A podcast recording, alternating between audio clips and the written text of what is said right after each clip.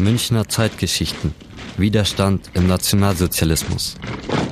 Emma und Hans Hutzelmann. Montag, den 15.01.1945. Meine lieben alle, alle, nun ist die große Stunde für mich gekommen.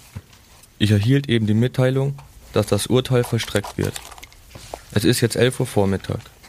Und heute Nachmittag um 2 Uhr werde ich in die Ewigkeit eingehen.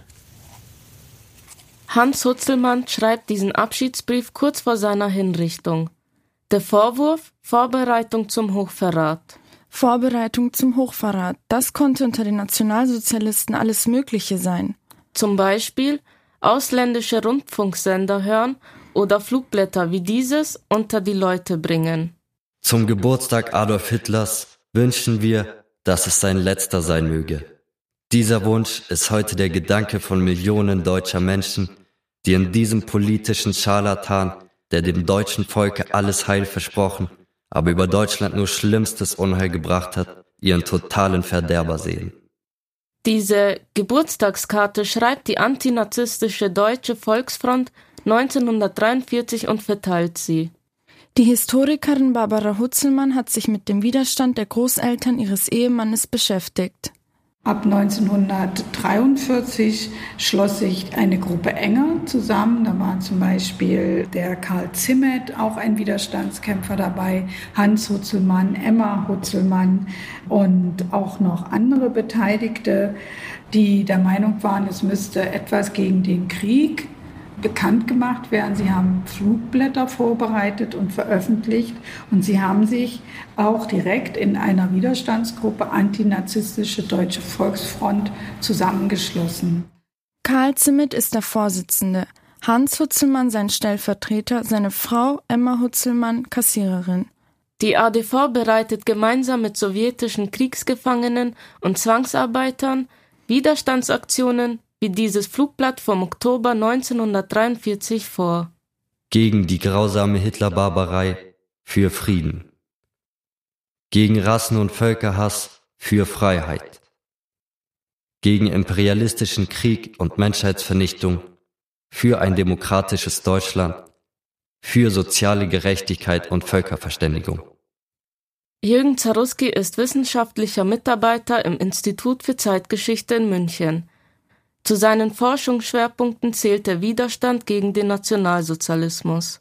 Das Besondere an dieser Gruppe ist, dass sie eben die aktive Zusammenarbeit mit Ostarbeitern und sowjetischen Kriegsgefangenen äh, gesucht hat.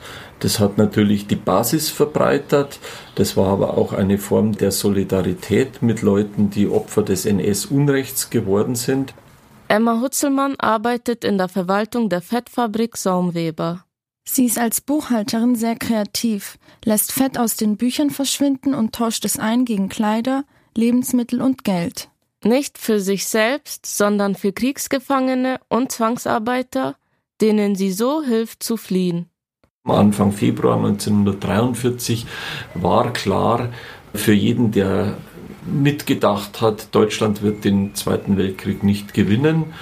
Und es war eine Entscheidungsschlacht, die es absehbar gemacht hat, dass die Sowjetunion als eine Siegermacht aus dem Krieg hervorgehen würde. Für die Gegner des Nationalsozialismus, die mit der Sowjetunion sympathisierten, war das ein Grund zur Hoffnung, aber es war auch ein Grund, noch stärker aktiv zu werden. Die Kontakte mit der BZK waren insofern nicht so schwer herzustellen, weil in der ganzen Stadt haben Arbeiter Seite an Seite mit den ausländischen Fremdarbeitern gearbeitet und der erste Kontakt, den Hans und Emma Hutzelmann hatten, war ein solcher Fremdarbeiter, ein Herr Korpukow, wenn ich den Namen jetzt recht im Blick habe. Die Abkürzung BZK steht übrigens für brüderliche Zusammenarbeit der Kriegsgefangenen. В Russisch heißt das äh, Bratskoje Сотрудничество äh, военнопленных. Was haben die antinazistische Deutsche Volksfront und die Bratskoje Сотрудничество военнопленных eigentlich gemacht? Ab Juli 1943 treffen sich die Verschwörer jeden Dienstag und Freitag in der Wohnung der Hutzelmanns, um sowjetische Radiosender zu hören und Pläne zu schmieden. Die ADV verschafft der BZK Waffen und Munition für einen geplanten Aufstand gegen das NS-Regime. Einen Aufstand hat es allerdings nie gegeben. Die BZK wurde ja durch einen Spitzel der Gestapo aufgerollt.